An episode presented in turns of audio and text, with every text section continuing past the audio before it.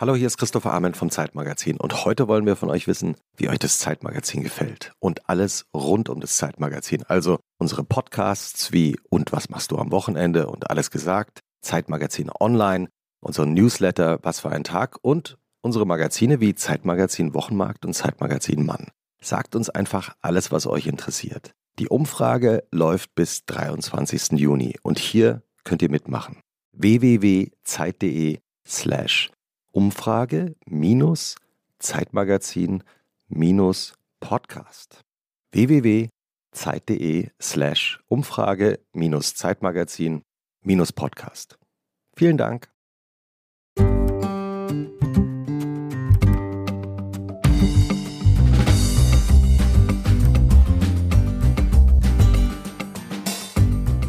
Und was machst du am Wochenende? Hier ist der Podcast für die zwei kürzesten Tage der Woche von Zeit Online und Zeit Magazin.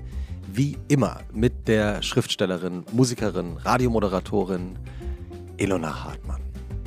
Das war die Stimme von Christoph Arment. Hallo Christoph. Hallo Elona. Der Editorial Director des Zeitmagazins, bekannt aus Alles gesagt und Herausgeber des Newsletters. Was für ein Tag. Hallo, Christoph. Hallo Elona. Und wie immer wird auch diese Folge produziert von Charlotte Steinbach von Pool Artists. Falls ihr Gästinnen und Gästewünsche habt, schreibt uns bitte auch, wie und wo ihr unseren Podcast hört. Schreibt uns ganz einfach an wochenende.zeit.de. Und heute haben wir zu Gast eine der bekanntesten Stimmen Deutschlands. Ich freue mich schon seit Wochen darauf, wenn wir zum ersten Mal den Klang seiner Stimme hören werden. Er hat im, im Grunde genommen alle wichtigen Fußballspiele der Nationalmannschaft in den letzten Jahrzehnten kommentiert. Kleine Übertreibung, aber wirklich nur eine kleine Übertreibung. Er ist eigentlich die legendäre Stimme des deutschen Fußballs, aber nicht nur des deutschen Fußballs, sondern des Sports allgemein. Und wir haben gerüchteweise gehört, dass er jetzt in Rente gegangen ist, was wir uns gar nicht vorstellen können. Deshalb haben wir uns auch besonders gefreut, kurz vor der Aufzeichnung hier zu erfahren, dass er gerade einen großen Dokumentarfilm dreht. Darüber werden wir dann sicher später auch noch reden. Er ist uns aus seiner Wahlheimatstadt Wiesbaden zugeschaltet und ich freue mich sehr, dass er hier ist. Bela Reti. Ja, hallo. Grüße nach Berlin. Schönen guten Tag.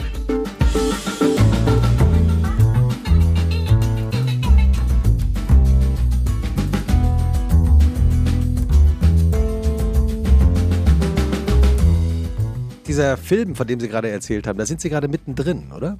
Wir fangen morgen an. Also wir fangen morgen in Hamburg an, treffen dort Horst Rubesch. Dann treffen wir auch dort Klaus Zatzig. Die Älteren werden den kennen. Das war Klaus Zatzig war der jüngste Bundesligaspieler, als die Liga gegründet wurde. Der war 18.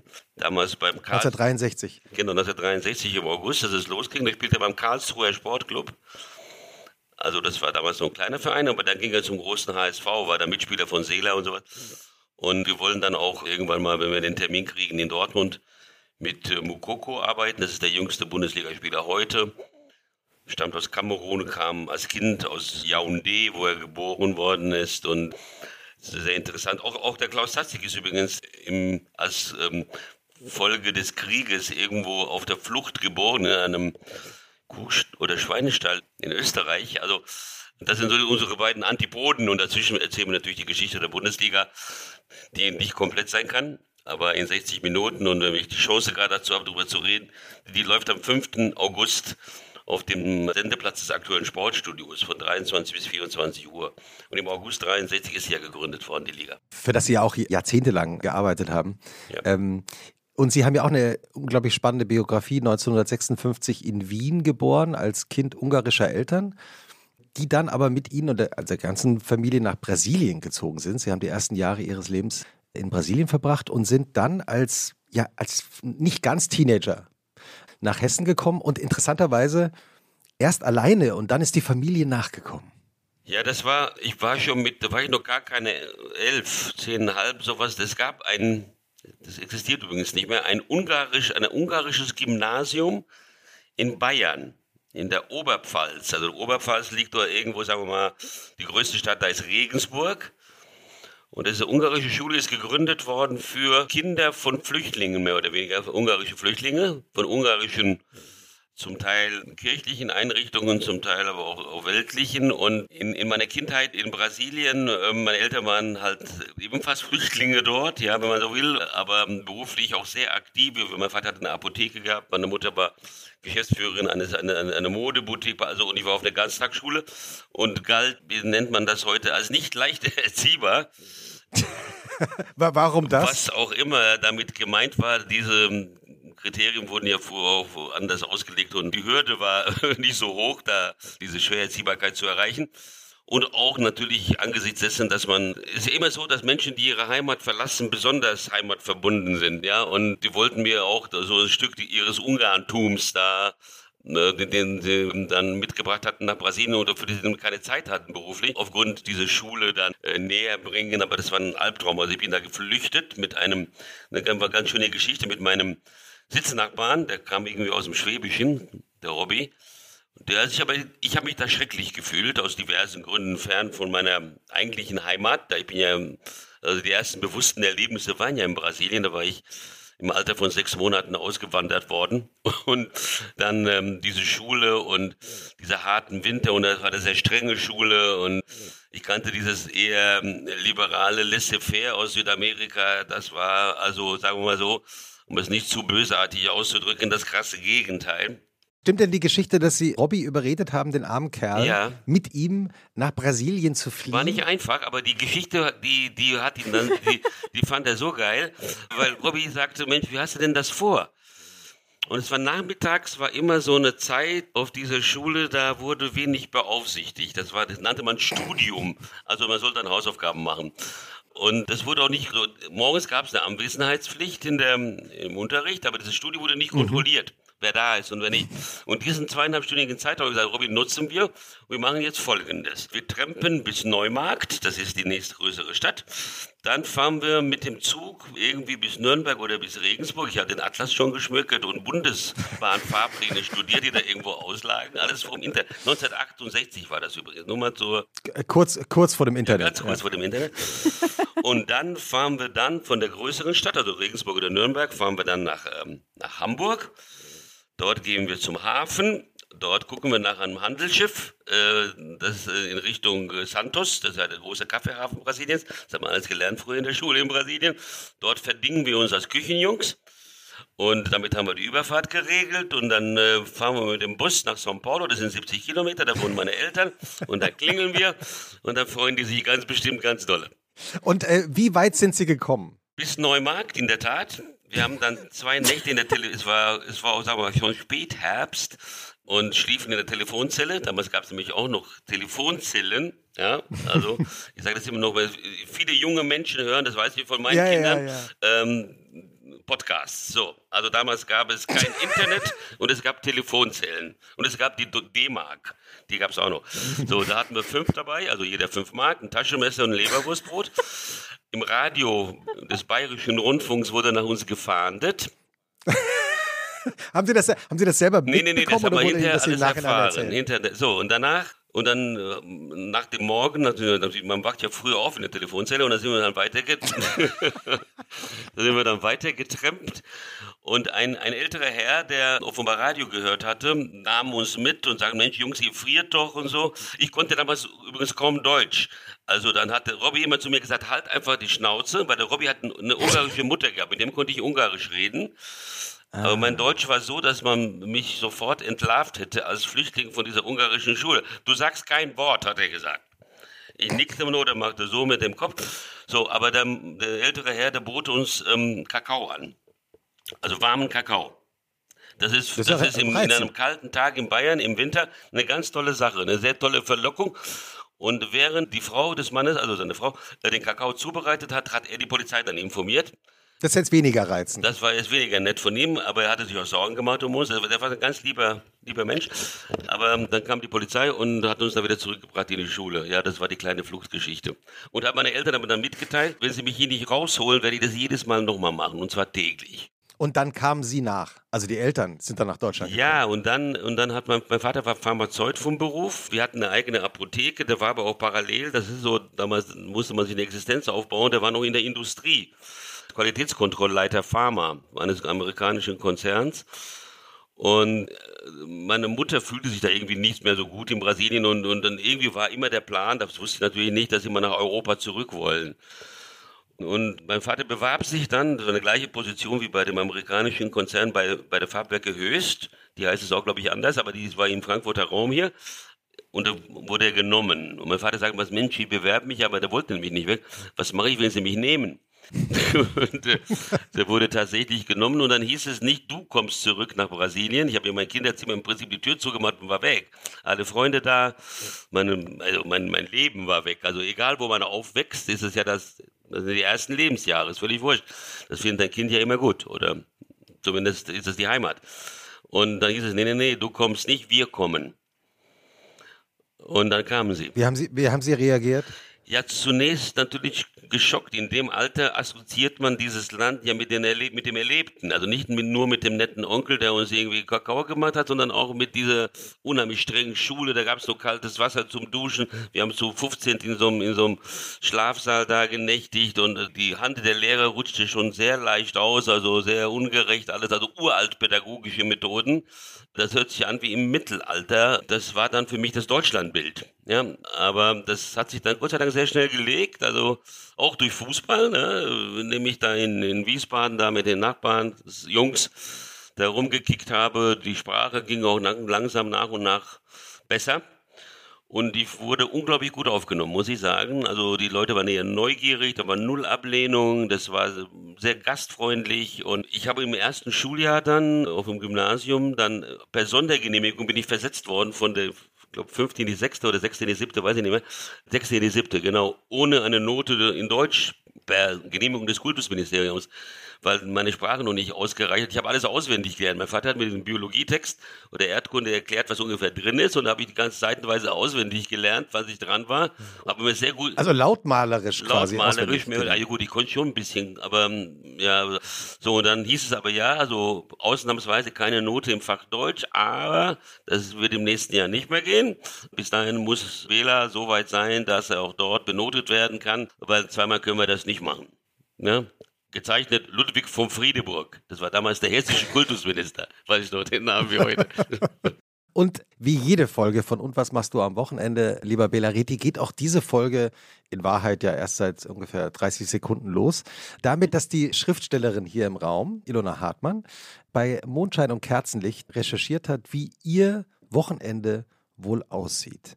Und das wird sie uns jetzt gleich vortragen und anschließend reden wir darüber, dass das alles stimmt. Was davon wahr ist? Und den Anfang schneiden wir jetzt weg, ja? Nein, das bleibt alles. Das bleibt alles. Bei uns bleibt alles drin. Sehr gut. Charlotte Steinbach, unsere Produzentin, hat gerade genickt. Okay. Waren noch schöne Geschichten auch dabei. Also folgendes: Wir werden wahrscheinlich diese Folge relativ, also vielleicht ein bisschen über Fußball sprechen. E eventuell. Eventuell, ab und zu, hin und wieder. Deswegen habe ich mir gedacht, es wäre jetzt vielleicht mal interessant, die Dinge aus dem Wochenende von Belareti aufzuzählen, die nichts, also explizit nichts mit Fußball zu tun haben. Ich bin auf acht Stück gekommen. Ganz schön viel. Wie gesagt, wir können danach direkt in die Korrektur einsteigen. Ich würde jetzt, ich würde jetzt mal anfangen. Erstens, eine Tüte Brötchen. Ich unterstelle mal helle und dunkle gemischt. Zweitens, nickender Gast. Die Handyhülle die wahrscheinlich nicht gebrandet ist von irgendeinem Fußballverein, wie man das sonst so vielleicht bei jungen Leuten hat. Drittens der Kaffee, da unterstelle ich schwarz, ohne Milch, ohne Zucker. Viertens Parkscheibe im Handschuhfach, absolut fußballfrei. Fünftens drei Sonnenbrillen mit Sehstärke, komplett ohne Fußball. Die Wochenzeitungen, da natürlich den Sportteil ausgenommen. Das eine Paar Turnschuhe, das dreckig werden darf, das war Nummer sieben. Und achtens, da bin ich mir gar nicht mal so sicher, wie fußballfrei das ist, aber der Bücherstapel neben dem Bett, eventuell zu einem Drittel vielleicht fußballfrei. Ich habe These 7 akustisch nicht verstanden. Die 7, was war die 7? Das war ein paar Turnschuhe, das auch mal dreckig werden darf. Ach, okay. Ohne Stollen, also keine Fußballschuhe. Und der Rest, das muss ich jetzt leider so schließen, der Rest ist Fußball. Was, was stimmt davon, lieber Belareti? Öfter mal genickt, habe ich gesehen. Ja. Öfter mal genickt, ja. Also Brötchen richtig, aber beide hell. Ah, ja. Und nicht nur am Wochenende, aber das ist ja nicht schlimm. Ne? Nö. auf der Handyhülle ist kein Fußballverein. Ich bin ja, da war, war die These, dass da, eine, dass, dann, dass da was draufklebt. Nee, nichts fußballfrei. draufklebt. Ne? Was, genau. Genau. Was ist auf der Handyhülle drauf? Ja, nee, da ist nichts drauf. Aber Sehr gut. dann, äh, nee, nee, nee, das ist nur blau. Dann hatten wir ähm, die Turnschuhe, ja. Das ist aber normales äh, Tragegut bei mir, also auch nicht, auch noch nicht am Wochenende. Also ich hätte mitschreiben sollen, ne? Ja, ja, das ist schon fast komplett. Ja. Also Bücher Überall neben dem rum. Bett. Ja. Und äh, die, die Schätzung von Ilona war ein Drittel. Ein Drittel vielleicht fußballfreie Belletristik, der Rest vielleicht doch eher sportlich. Nein, nein, das ist falsch. Zehn Prozent vielleicht so sportlich, aber so eher so sporthistorische Geschichten oder so, also also Fußballgeschichte, fußballtaktische Geschichte. Da gibt's den Christoph Biermann, das ist ein sehr guter Autor, stellvertretender Chefredakteur von Elf Freunde, der schreibt immer so sehr interessante Fußballbücher auf Fußballgeschichte, eher Belletristik und interessanterweise auch, äh, auch die Zeit, weil die äh, lese ich schon relativ regelmäßig. Finden wir ganz objektiv total gut. Findet ihr gut, ne? Und äh, die so dick, äh, dass, ähm, ähm, dass ich die also wirklich nur am Wochenende in Ruhe lesen kann, auch mal im Flugzeug. Da würde ich übrigens mal irgendwann mal ein anderes Format empfehlen. Also wie die, also so- also so eine, so so ein bisschen vertikal, so dann wird es zwar ein bisschen dick, aber so buchartig. Ja, also Ja. ja, finde ich besser als, äh, ähm, also wenn man zum Beispiel ähm, Eco fliegt, irgendwo hin, haut man dem Nachbarn das Nasenbein kaputt beim Umblättern. Das wäre schade. Also nur, Das kann ich mir bei Ihnen gar nicht vorstellen, dass Sie Ja. Ihrem Nachbarn das Nasenbein aber nur aus Versehen dann. kaputt hauen. Ja. Wie ist so der Sportteil von der Zeit? Der ist nicht, der ist natürlich nicht aktuell und das ist auch ni- nicht der Sinn dieser Wochenzeitung, sondern dass man, also aktuelle Themen, die poppen ja ständig auf, völlig wahllos übrigens auf dem Handy, ob irgendein GZSZ-Sternchen sich von irgendeinem anderen GZSZ-Sternchen getrennt hat oder liiert ist, gleich äh, bedeutend mit, äh, mit Stilllegung der Atomkraftwerke, also da kommt alles gleichzeitig, also die Aktualität hat man schnell. Die Zeit geht ja ähm, deshalb auch in die Tiefe und die, da brauche ich auch keine Ergebnisse oder, oder Spielberichte aus der Bundesliga. Die Zeit hat eine andere Aufgabe. Wie sieht Ihr ganz normales Wochenende jetzt aus? Also ich sage deshalb auch jetzt, weil natürlich früher ist klar, waren Sie im Stadion, weil Sie berichtet haben, aktuell am Wochenende. Mhm. Wie beginnt Ihr Wochenende jetzt? Also genau, das, genau, was Sie sagen, ist genau richtig. Ich hatte 39 Jahre lang fast gar kein Wochenende. Also das ist, ist das ist sozial ganz schwer kompatibel mit dem Rest der Menschheit, der am Samstag dann sich trifft oder grillt oder sonstige Dinge tut, dann war ich immer weg. Also wie viele Feten oder sonstige Dinge ich abgesagt habe, äh, das geht in die Hunderte. Ähm, deshalb und äh, jetzt ähm, was haben wir jetzt? Jetzt, jetzt haben wir drei, vier Monate, seitdem ich in Rente bin. Ähm, das Wochenende ist jetzt damit ähm, zum Teil ähm, ähm, belegt, dass ich äh, den Haushalt meiner inzwischen verstorbenen Mutter auflöse. Ja, also das ist dann zum Thema körperliche Arbeit. Ja, da braucht man noch die Turnschuhe für oder nicht nur am Wochenende. Äh, ich war Skifahr, ich war schon, Beileid. ja, vielen Dank. Aber war erwartbar. Sie hat meine Rückkehr aus Katar, glaube ich, abgewartet, die Weihnachtsfeiertage abgewartet und ist dann ähm, ihrem, aus dem Schlaf in den ganz großen Schlaf rübergegangen. Und das beschäftigt mich natürlich jetzt im Moment noch natürlich, ist auch inhaltlich. Viele Briefe aus Brasilien, die an die Großeltern gingen nach Ungarn, also ganz viele Fotos aus meiner Kleinstkindheit, Ju Jugendbilder meiner Eltern. Das ist also, das habe ich seit 40 Jahren also ich habe es glaube ich noch nie in der Hand gehabt, die Dinger. Also das ist, man, man, man lernt sein Leben. Was geht Ihnen da, was geht Ihnen da durch den Kopf gerade, wenn Sie diese Bilder sehen?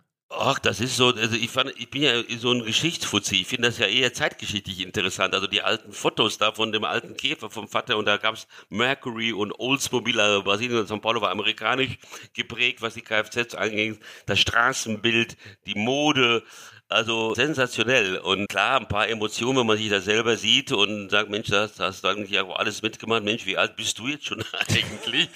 und dann denkst du auch immer so, ja, ich bin jetzt 66, jetzt hast du keine Eltern mehr, das ist ganz normal in dem Alter, aber jetzt bist du endlich erwachsen. Ist es äh, wirklich so? So ein Gefühl ist das manchmal, ne? Ja. Also, ja. Und, ähm, aber, also es ist weniger tragisch, es war alles ganz, das war so zu erwarten, wie es passiert ist. Es ist eher so ein Stück Melancholie kommt in einem auf, auch gerade, weil ich vorhin erzählt habe, wie rasend schnell ich von heute auf morgen die Brasilien verlassen habe. Ja, und dann habe ich diese Bilder halt nochmal gesehen aus jener Zeit und die haben nochmal diese Lebensphase zwischen 10 und 13, sage ich mal, nochmal zurückgeholt.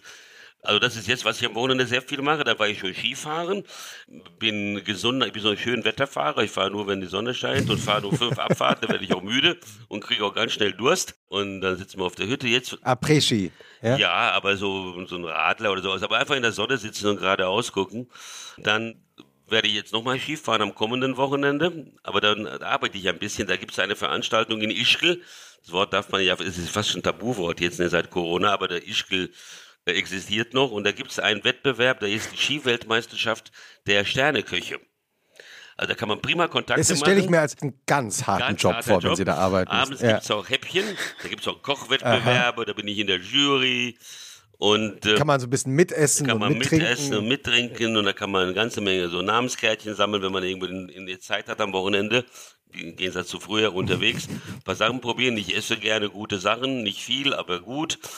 Ähm, und ähm, was war denn noch irgendwas mit den, mit den acht Thesen, wo ich sage, dass, ja, Kaffee schwarz, ja, tatsächlich, aber erst seit einem Jahr ungefähr. Aha. Ich habe es, ähm, weil ich, ähm, also ich bin sehr gesund, hat der Arzt gesagt, und man müsste mich irgendwann, wenn ich runter bin, mit dem Sargdeckel totschlagen. Aber man müsste in dem Alter, man hört ja immer häufiger in ihrem Alter oder in, ich tue es nicht mal in deinem Alter, muss man aufpassen, dass man nicht irgendwann mal zum Beispiel Altersdiabetes kriegt. Das bin ich weit davon entfernt, aber wir wollen das ähm, natürlich verhindern und äh, bitte mit dem Zuckerhaushalt etwas haushalten, ja, also weniger ja. so. Aber dann habe ich ein bisschen nachgelesen, also Grapefruitsaft zum Beispiel ist gut, da gibt es nicht so viel Fruchtzucker und den schwarzen Kaffee auch.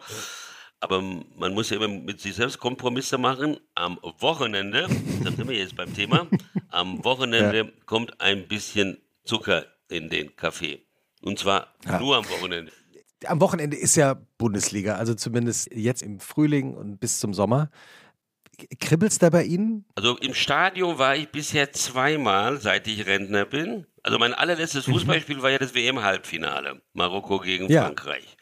Danach war das nächste der SVW in Wiesbaden gegen den Tabellenführer der dritten Liga SV Elfersberg. Das ist ein kleiner Ort im Saarland. Schon ein kleiner äh, Qualitäts- und ich sage jetzt ja, mal so Rahmenunterschied. Oder Bedeutungsunterschied, vielleicht so. Aber für ja. Elversberg mhm. ist das total bedeutend, weil die wollen aufsteigen in die zweite Liga. Und dann war ich noch im Münsterland, Emsland eher, da in der Nähe ist die Familie der Freundin meines Sohnes. Ähm, und da, die haben wir mal besucht und da waren wir beim SV Meppen. Das ja. ist da an der holländischen Grenze, auch ein Drittligaspiel. Meppen ist Tabellenletzter allerdings der dritten Liga, also auch sehr bedeutungsvoll für Meppen. Das waren die einzigen beiden Spiele im Stadion bisher. Werden Sie da manchmal im Stadion so angesprochen, ob Sie jetzt nicht hier noch so ein bisschen mitkommentieren könnten? Ja, also das nicht, aber auch für Selfies und was machen Sie denn in Mappen und also das waren glaube ich also 300 Selfies und im Presseraum. Dann ähm, waren Kollegen, die, die einen kennen, die ich aber auch nicht kannte, waren Lokaljournalisten, die also äh, die dachten irgendwie ist eine Marslandung gerade passiert. Was macht eine Reti hier? Ja, ja, ja, das war schon sehr ähm, kommunikativ das Ganze. Und das Dritte, was ich gerne gemacht hätte, das, äh, da war auch alles schon geklärt, ich wäre gerne mit der Eintracht Frankfurt, mit dem Verein, mit dem ich als Kind groß geworden bin, nach Neapel gefahren zum Champions League Spiel, aber dort haben die örtlichen mhm. Behörden ein, ähm, ein, ein Einreiseverbot und ein Auswärtsticketverbot für die Frankfurter ausgesprochen und dadurch ist die Reise entfallen. So, aber ähm, ich gucke mir da schon das eine oder andere im Fernsehen an, lasse aber eher so mitlaufen am Wochenende, ja. Mhm. Also jetzt wird das Wetter aber besser. Wir sind nicht weit weg von einer sehr schönen Region, die heißt Rheingau. Ja, natürlich. Weltberühmte Weine. Und dort beginnen jetzt demnächst auch die Rheingauer Schlemmerwochen. So, also es wird ab nach Tischkill wird weiter geschlemmt. und ich kenne natürlich aufgrund meiner langjährigen Anwesenheit hier auch äh, die Winzer hier, also viele Winzer hier.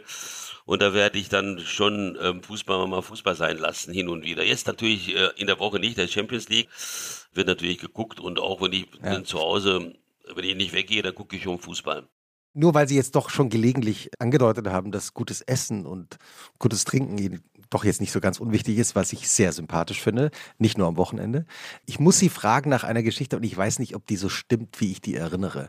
Olympische Spiele 1992 in Barcelona. Soll es einen legendären Live, ich kann fast gar nicht sagen Kommentar von Ihnen gegeben haben, weil sie kamen so ein bisschen zu spät und deswegen wurde im deutschen Fernsehen anstelle des Kommentars von Belariti eher so plätscherndes Wasser übertragen. Ja. Habe ich das einigermaßen das richtig erzählt? Nur peripher was mit Essen und Trinken zu tun, wobei uns das unterstellt worden ist natürlich, klar, meinem Kollegen Thomas ja. Wag und mir. Das war so, das war die Vorrunde, das, damals habe ich Wasserball kommentiert. Mit Fußball habe ich jetzt direkt danach angefangen. Interessant, das hängt mit der Geschichte aber auch ein bisschen zusammen. Ähm, denn man sagte mir, man würde ab und zu zu, zu dem Wasserballspiel Deutschland-Tschechien hinschalten, zu ein paar Live-Einblendungen. Und früher gab kein Nummer, Jugend aufgepasst, keine Handys, also Telefonzellen hatten wir und es gab auch keine andere Kommunikationsmöglichkeit als irgendwie im Festnetz mit jemandem zu sprechen. So. Man wusste noch nicht mal, dass es Festnetz hieß. Ja, genau. Und es gab auch kein Internet. Das hat deswegen was äh, Bedeutendes, weil heutzutage, wenn wir Olympia arbeiten, meine letzten äh, Spiele waren in Tokio im Sommer, musst du an Tagen, an denen das ZDF nicht analog ausstrahlt, an ARD-Analogtagen online arbeiten. Also immer wechselseitig. Also wir hatten, wir haben praktisch keinen Tag Pause mehr. Das war damals anders. Dennoch hatten wir keine Pause, weil der Thomas und ich hatten den Plan und auch den Auftrag, den, den aktuellsten Olympia-Rückblick aller Zeiten zu machen. Also das sollte noch die, nach der Schlussfeier zum Beispiel war die Entscheidung im Reiten, im Springereiten noch da, die haben mhm. auch noch eingebaut und haben immer an ARD-Tagen abends, wenn die ARD fertig gesendet hatte, haben wir äh, mhm. diesen Rückblick geschnitten. Und zwar an jedem ARD-Tag. So dass wir um halb vier erst zurückkehrten ins Hotel von der Arbeit. Also halb vier halb nachts. Halb vier nachts. Und da waren noch Kollegen an der Bar, die keinen Rückblick geschnitten hatten, sage ich mal so. äh, und wir haben dann noch einen äh, kleinen spanischen Brandy zum Schlafen genommen, wirklich 20 Minuten schlafen gegangen, ein bisschen verpennt, also wirklich nur eine Viertelstunde. Ich hatte sogar einen eigenen Wagen. Diese Strecke, die ich kannte, ich hatte so eine, kannte eine, wir hatten südlich von Barcelona unser Quartier in Castel de Fels. Und da kannte ich so einen, so einen Geheimweg, der war immer frei und der war auch nicht frei und Damals war das so, dass man so eine Telefonkarte noch freischalten musste am Reporterplatz. Die war aber in einem Heft drin. Dieses Heft war verliehen. Die Karte ist da so ein Albtraum. Und kein Mensch hat sich irgendwas dabei gedacht. Wir rufen den, der wird sich dann schon melden. Und er war aber noch nicht da. so, und dann mein damaliger, leider jetzt kürzlich verstorbene Chef Karl Senne, mm, ja. bat mich dann zum Rapport. Nach dem Motto, ja klar, bis 4 Uhr an der Bar, ne? Kein Wunder. Ich sag, Karl, nee, sagt er, ich will überhaupt keine Argumente. Wir sind alle schon mal bis hier an der Bar, aber nicht, wenn am nächsten Tag live. Aber Karl, wir sind doch gerade so, will ich nicht wissen. Holte so einen gelben Umschlag aus der Jackentasche und sagte, morgen Abend 18 Uhr, dein Flieger geht nach Hause. Das ist ein absolutes No-Go. Gut. Hat da mit großer Empörung auch gerechnet. Ich nahm diesen Umschlag und äh, wollte aufstehen und er sagte, bleib sitzen, du Idiot. Ich werde doch nicht einer meiner besten Leute wegschicken. Aber morgen ist eine große Sitzung und da kriegst du einen richtigen Einlauf und du entschuldigst dich für die Kollegen, die du da hast hängen lassen. Ich habe niemanden hängen lassen, Schnauze, ich rede. Ähm, also es war dann, ähm, und du entschuldigst dich. Ja. Und dann ist das Thema gegessen. Das war auch dann so geschehen. Und drei Tage später, da hatten wir wirklich einen halben freien Tag, sitze ich da in diesem Pool, kommt Karl Senne und sagt, mein Freund, nicht nur du machst Fehler, wir auch in der Leitung, eingeteilt für ein Supercup-Spiel. Das war damals Meister gegen Pokalsieger. Hannover 96, Pokalsieger gegen Deutsche Meister, VfB Stuttgart. Das waren auch andere Zeiten. Auch das für die mhm. Jüngeren. Ja. Dann 1991 war Stuttgart Meister mit Christoph Daum. Ja. Und der Reporter, der dafür, der eingeteilt war für dieses Spiel, hatte aber schon vor den Olympischen Spielen in Barcelona den Sender gewechselt. Der Günther Peter Plog. Und die hatten vergessen, einen Reporter einzuteilen. Und hatten mich aber schon länger auf dem Schirm diesbezüglich. Und sagte, wieder machst du das? Solltest du diesmal rechtzeitig erscheinen wollen, da könntest du Primetime dein erstes Spiel machen.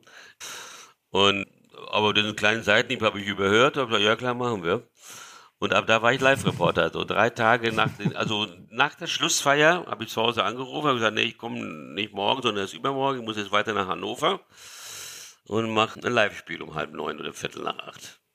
Das war so. Und war das auch, war das der Punkt in Ihrer Karriere, wo Sie dann gedacht haben, ah, jetzt, ich glaube, jetzt habe ich es irgendwie gepackt? Oder war das davor oder kam das erst später? Das war schleichend. Also gepackt hat das, glaube ich, schon vom Gefühl her, bei anderen Olympischen Spielen, bei denen wir aber nicht vor Ort waren. Das waren die 84 in Los Angeles und da war ich schon noch ganz frischer freier Mitarbeiter und da gab es die sogenannte Heimatredaktion, also einige vor Ort.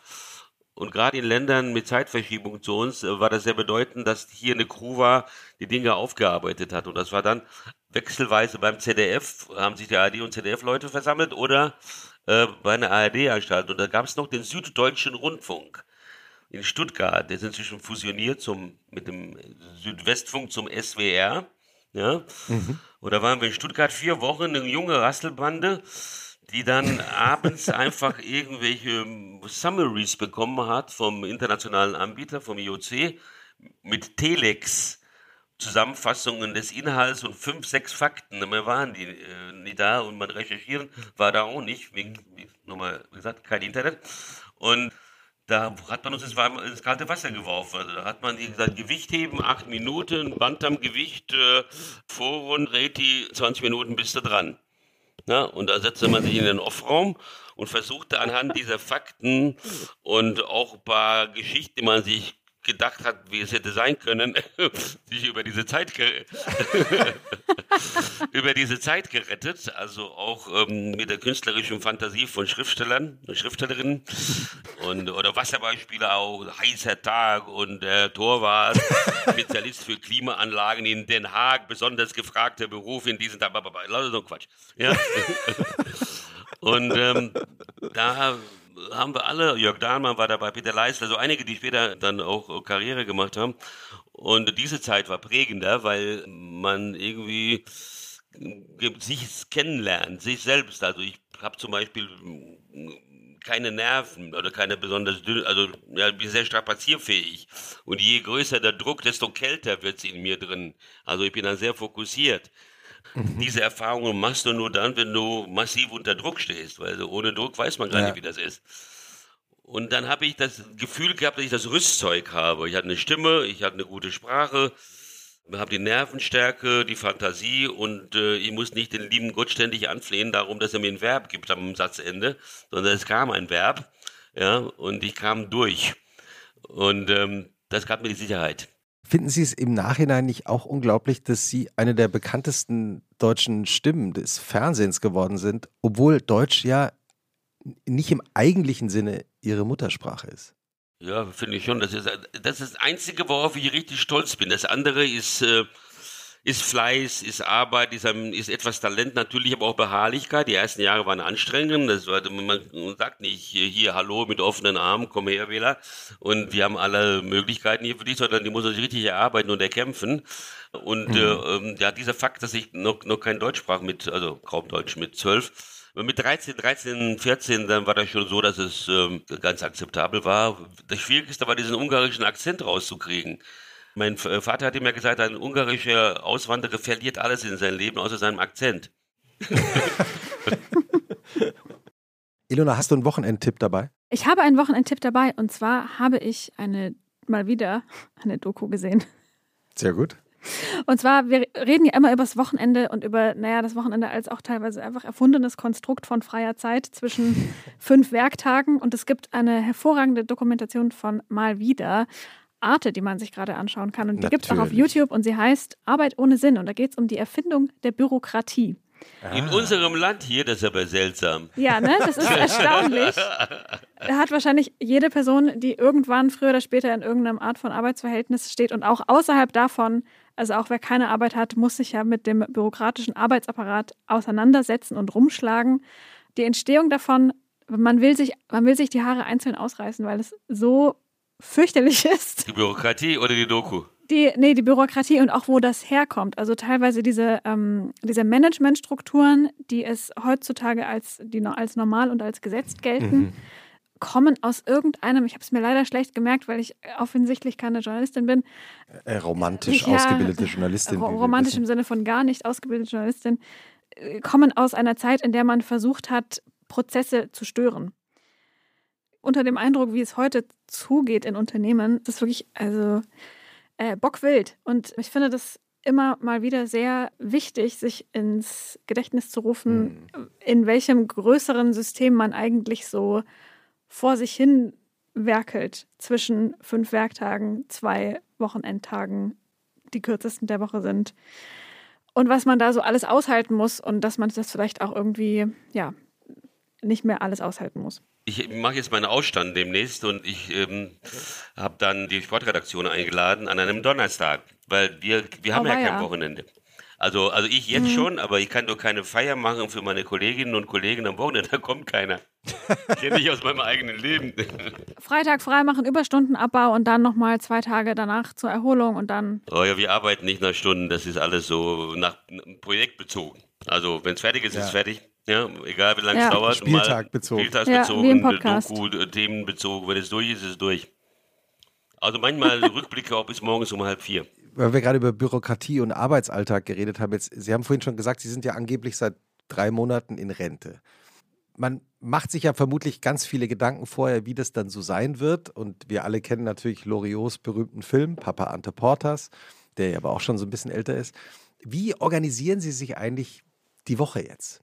Oder genießen Sie es einfach, dass Sie sie nicht organisieren müssen? Die organisiert sich von alleine durch die Strukturen, die gerade im Moment entstanden sind, durch die Haushaltsauflösung, durch die Dokumentation, durch die ganzen Tingeltangel-Termine bei Quizshows, wo ich eingeladen worden bin und äh, teilgenommen habe, beim RBB, beim ZDF, bei der ARD, überall. So, und plötzlich rauscht ja auch diese Doku da rein. Und also eigentlich hatte ich, ähm, ich freue mich jetzt eigentlich auf die Zeit, mal endlich Rentner zu sein, weil die bisher äh, habe ich mehr zu tun als vorher. Ja? Äh, allerdings sind das alles frei, das ist der entscheidende Unterschied ist. Das ist, ich arbeite nicht nach einem Dienstplan, sondern ich mache genau das, äh, was zu ich mich selbst entschieden habe. Ich habe mich entschieden, diese Doku zu machen. Ich habe mhm. entschieden, also ich entdecke meinen Plattenspieler neu, ja, der aber so alt ist, dass er im Grunde genommen nicht angeschlossen werden kann an eine Anlage. So, ich habe dann eine technische Lösung gefunden. In so eine kleine tragbare Bluetooth-Box gibt es eine ganz kleine ja. Öffnung, ja. Und wenn man die koppelt mit dem Plattenspieler, dann hört man die die äh, die alte Schallplatte über die Bluetooth-Box kann man das ganz gut hören. Das ist natürlich äh, jeder Hi-Fi-Fuzzi, der auf jede Fledermaus-Frequenz hört, der schlägt sich die Hände über den Kopf zusammen. Aber es, sagen wir so, sie erfüllt den Raum. Was hören Sie da gerade? Heute Morgen habe ich, ähm, ich weiß nicht, um, Jazzrock habe ich gerne, Wishbone, äh, Wishbone Ash oder Weather Report. Ich weiß nicht, ob Sie den kennen, Weather also ein sehr guter Bassist, ja, äh, Jaco Pastorius. Ich habe ja selbst einen Bass, haben da ein bisschen mal rumexperimentiert. Wayne Shorter, einer der besten Saxophonisten, die ich kenne. Sowas höre ich, dann entdeckt, habe ich gerade entdeckt jetzt aufgrund von Streamingdiensten, die habe ich natürlich auch, suche ich nach Musik, die äh, meinem Geschmack entspricht. Es gibt ja so einen ja, schwarzen Jazz aus, aus, aus London, die heißen ähm, Ezra, Ezra Kollektiv. Sensationell. Also mhm. da sind Rock, Hip-Hop und Klassik-Elemente drin und so eine unglaublich geile Musik. Zufällig irgendwo mal gelesen. Damit kann ich auch ein paar Stunden verbringen mit sowas. Ja. Haben Sie denn sonst vielleicht auch aus Ihrem Bücherstapel oder vielleicht auch aus Ihrem Filmgedächtnis noch eine Wochenendempfehlung für uns? Also, äh, da müssen wir zweiteilen die Antwort. Jein.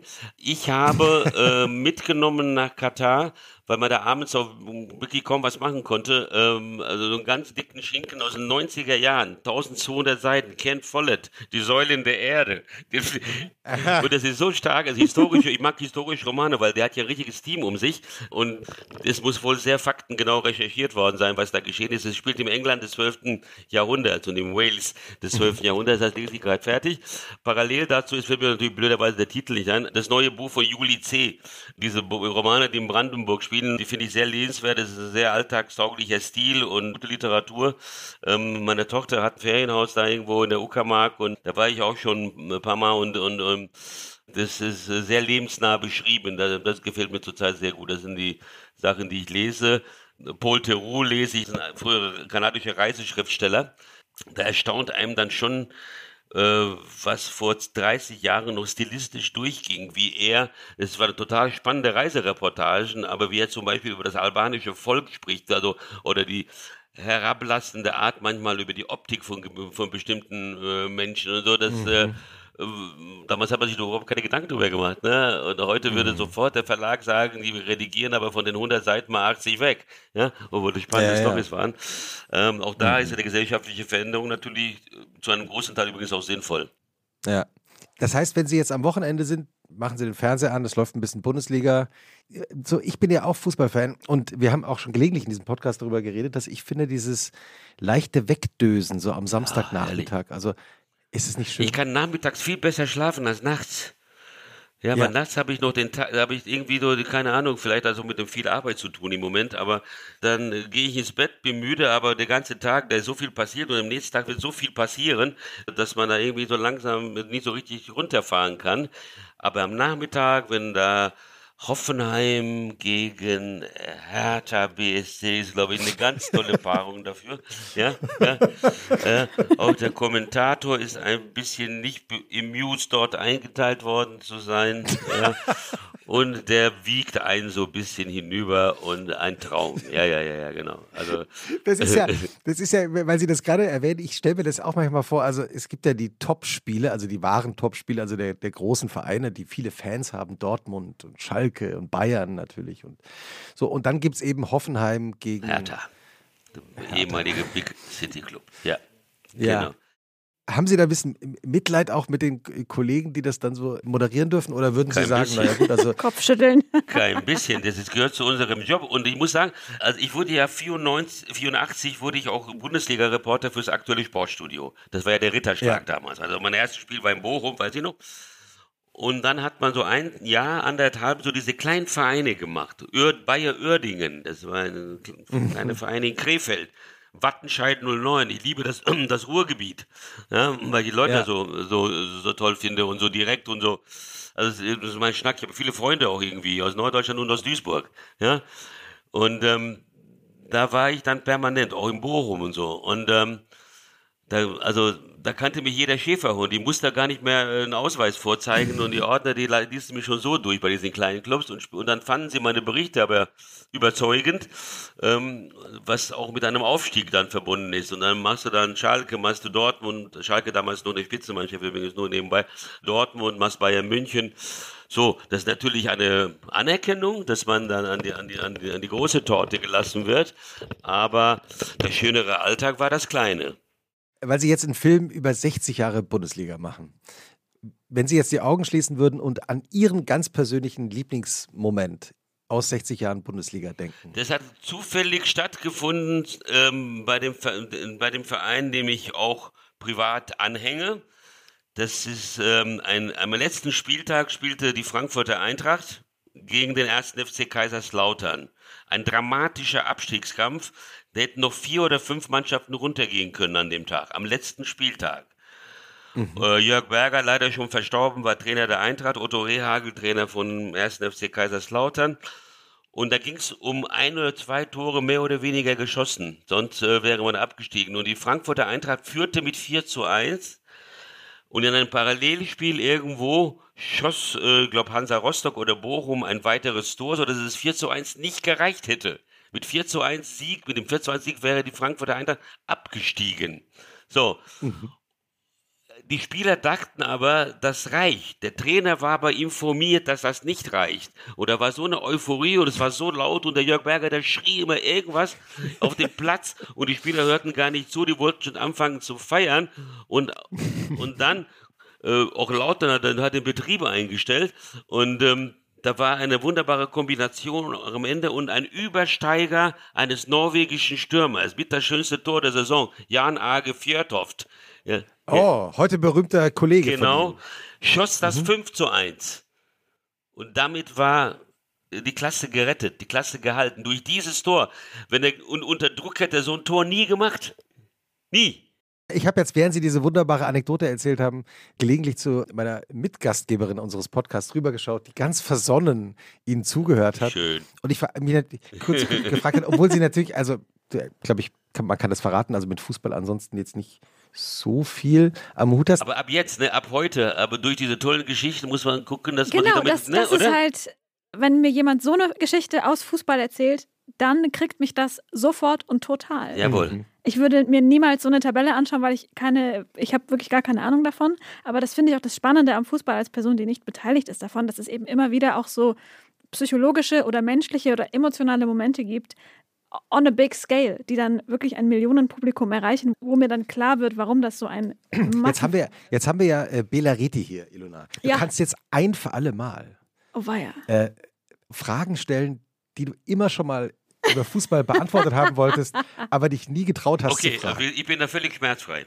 Il Ilona, Feuer frei. Ähm, wer wählt aus, welche Farbe die Trikots kriegen? Warum ist Frankfurt rot? Rot-Schwarz. Und weiß. Ja, das ist, glaube ich, Rot, schwarz oder weiß ich nicht. ich glaube, dies, da müssen wir weit zurückgehen in die Geschichte. Das geschieht bei der Vereinsgründung. Da wird das Da wird das festgelegt. festgelegt. Es gibt eine ganz schöne Anekdote dazu. Auch das würde Ilona vielleicht gefallen und eine kleine Gänsehaut für Ja. Es gibt einen weltberühmten Verein in Argentinien, Buenos Aires, Boca Juniors. Da, dort hat Diego Maradona gespielt. Der ist ein Begriff, ne? Ja, kenne ich. Okay, super. Und äh, Boca ist das, ist das Viertel am Hafen. Sehr viele italienische Einwanderer leben heute noch und deren Nachkömmlinge. Und dort hat man einen Fußballverein gegründet, die Boca Juniors, und wussten nicht, welche Farbe sie nehmen sollen.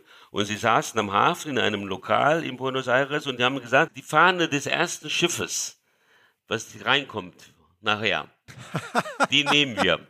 Und es war, Nee. ein, und es war ein Schiff aus Schweden. Und die Vereinsfarben sind blau-gelb. Ist ja unfassbar. Sehr großartig. Ilona, ich, noch eine Toll. nächste Frage. Ich, Toll. ich bin ganz elektrisiert.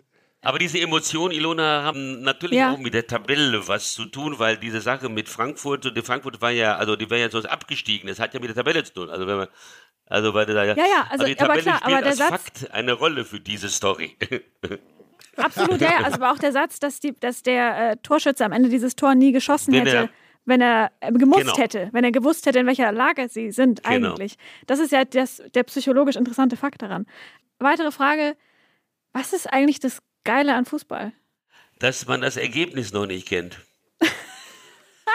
Und früher, weil, weil die Regeln so einfach waren, das muss ich jetzt ein bisschen relativieren, da hat sich einiges verändert, Handspiel, Videobeweis, bum, bum, bum, das ist alles etwas komplizierter geworden. Aber das ist die Sportart, die von, dem, äh, von den meisten Menschen weltweit gespielt wird. Und ähm, das Faszinosum muss sich ja irgendwie erklären, sonst wäre es ja nicht weltweit.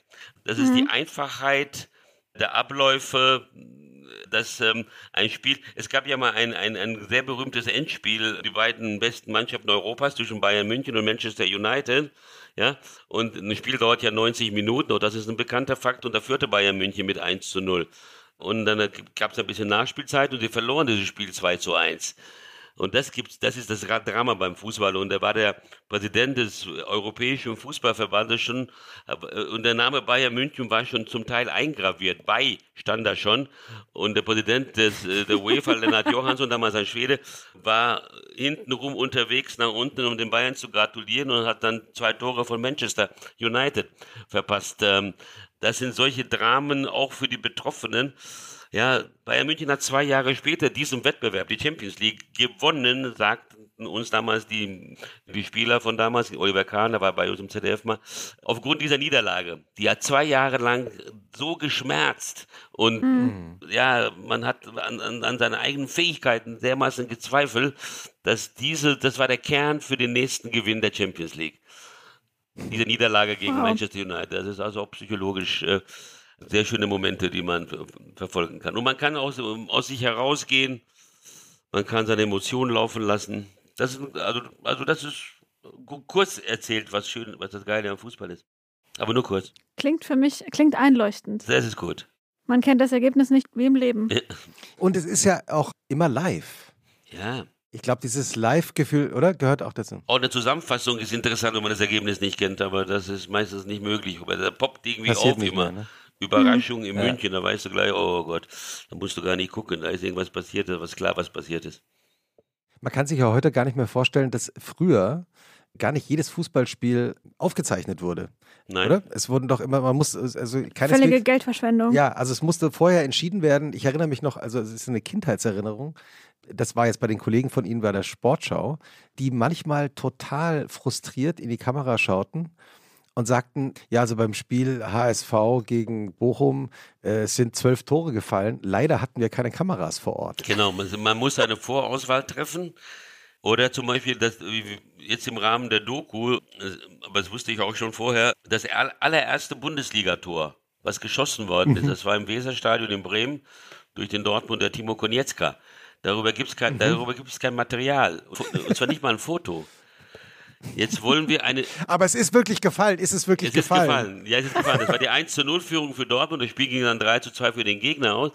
Und wir haben jetzt gerade heute so eine, äh, eine Konferenz gehabt per, per Video, wie wir dieses Problem lösen. Wir arbeiten mit einer Grafikfirma zusammen, ist klar, da kann, kann man, so viel kann man schon verraten, noch mit animierten Grafiken und lassen uns, gibt es noch drei, vier Leute aus dem, aus der Mannschaft, die noch leben.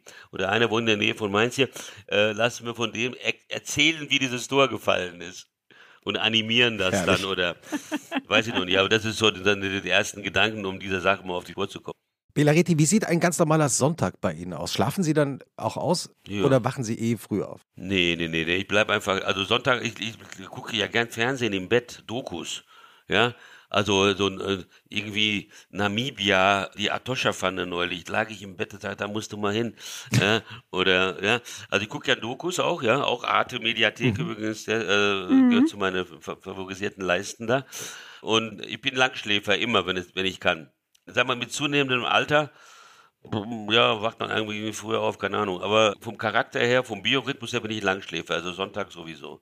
Und sonntags habe ich immer schon lange geschlafen, weil ich meistens nachts noch zurück bin.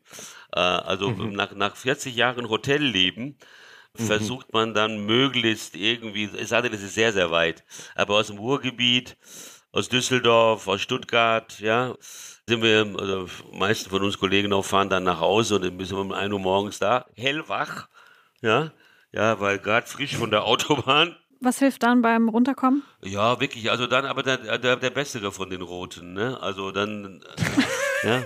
Aber dann auch wirklich, also mit dem entsprechenden Glas. Also das ist nicht egal, aus welchem Glas man Burgunder trinkt, finde ich. Mhm. An der Halten, dass wir gedönt. Da kann man sich die Sendung der Kollegen angucken. Das ist auf der Festplatte dann. Und einfach ein Glas Rotwein und die Sendung nochmal schauen. Man kann kurz umschalten, wenn der eigene Bericht läuft, dann wurde den kenne ich. Ja. Schalten Sie dann wirklich um, weil Sie denken, ach Gott, ich kann mir das jetzt nicht nochmal anschauen? Nee, aber das, das, ich habe ja oft diese Abendspiele gemacht. Das dauert ja eine Viertelstunde.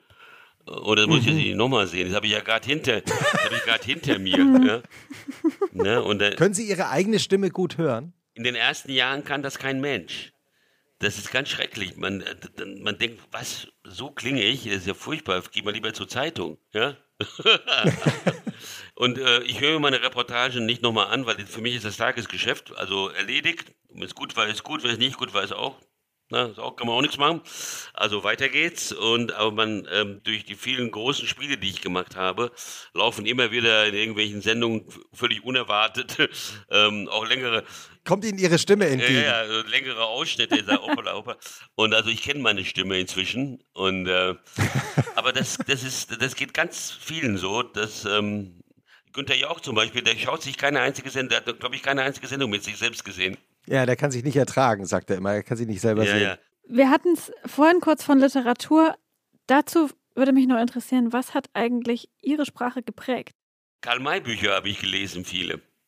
Aber also auch Literatur im weitesten Sinne. Auch Literatur im weitesten Sinne. Und auch, ähm, ähm, also ich bin zum Beispiel ein Fan und damals schon der Berichterstattung, Sportberichterstattung der Süddeutschen gewesen. Also die haben Fußballspiele völlig hm. anders aufge dröselt mhm. als die reinen Fachblätter. Die brauchst du auch für als Quelle und, und als Informationsblatt. Aber so wie die Geschichte von hinten mit, mit super formulierten Sätzen und, und aber auch nicht nur Zeitung, sondern so, so ich habe ich hab mhm. viel ähm, Tucholsky gelesen. Also Deutsch konnte, das war ja mhm. ein Journalist und Schriftsteller, ähm, Karl Kraus, ähm, also so diese Sprachakrobaten, die interessante Gedanken sagen wir, komprimiert zusammenfassen konnten. Die haben mir immer gut gefallen. Also ich habe diese Gedanken, also ich mit meinem kleinen Hirn habe die Gedanken von ganz klugen Menschen verstanden. Und das hat mich dann, dann mhm. noch ein bisschen beeindruckt. Ne? Also das waren so, mhm. ich bin ein großer Tucholsky-Fan zum Beispiel. Mhm. Der hat übrigens eine ganz lustige Sache gesagt, das hat mir neulich einer erzählt. Ja. Es gibt ja ganz viele berühmte Zitate von dem, aber damals, als er das sagte, gab es ganz wenige Autos. Und er sagte, der Deutsche fährt kein Auto, um anzukommen, sondern um Recht zu haben. das fand ich grandios. Ilona? Ja. Wir haben doch immer eine Frage zum Schluss. Vor allem haben wir deinen Tipp nicht besprochen. Ja, ich habe so viele Tipps heute hier mitbekommen. Also das Würdest du Nobel beim, überspringen? Mache ich beim nächsten Mal. Sehr gut. Dann kommen wir jetzt zur Schlussfrage. Die lautet wie folgt. Lieber Belariti, was finden Sie persönlich schwerer auszuhalten? Den Sonntagnachmittag oder den Montagmorgen? Den Montagmorgen eindeutig. Das ist insofern eine leicht zu beantwortende Frage für mich, weil der Montag war der klassische Sitzungstag der Sportredaktion und man hat das ganze Wochenende Mhm. schon hinter sich und möchte eigentlich äh, mit diesem Geschäft erstmal zwei Tage gar nichts zu tun haben.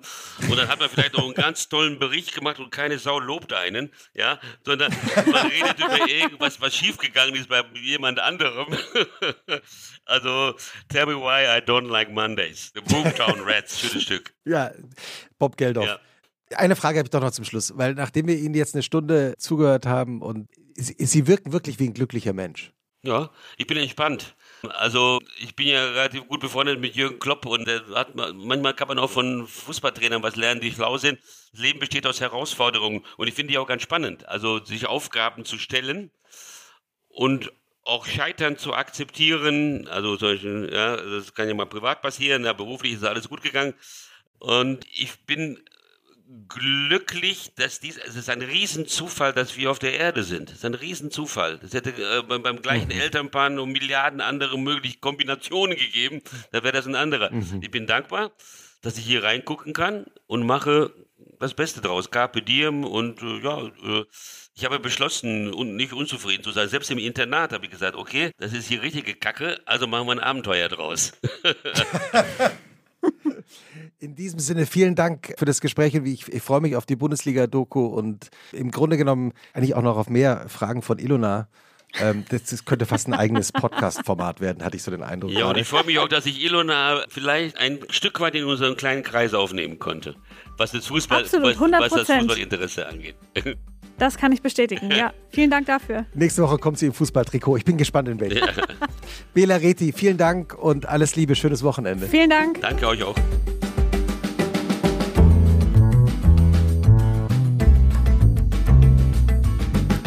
Und was machst du am Wochenende? Ist ein Podcast von Zeitmagazin und Zeit Online, produziert von Pool Artists.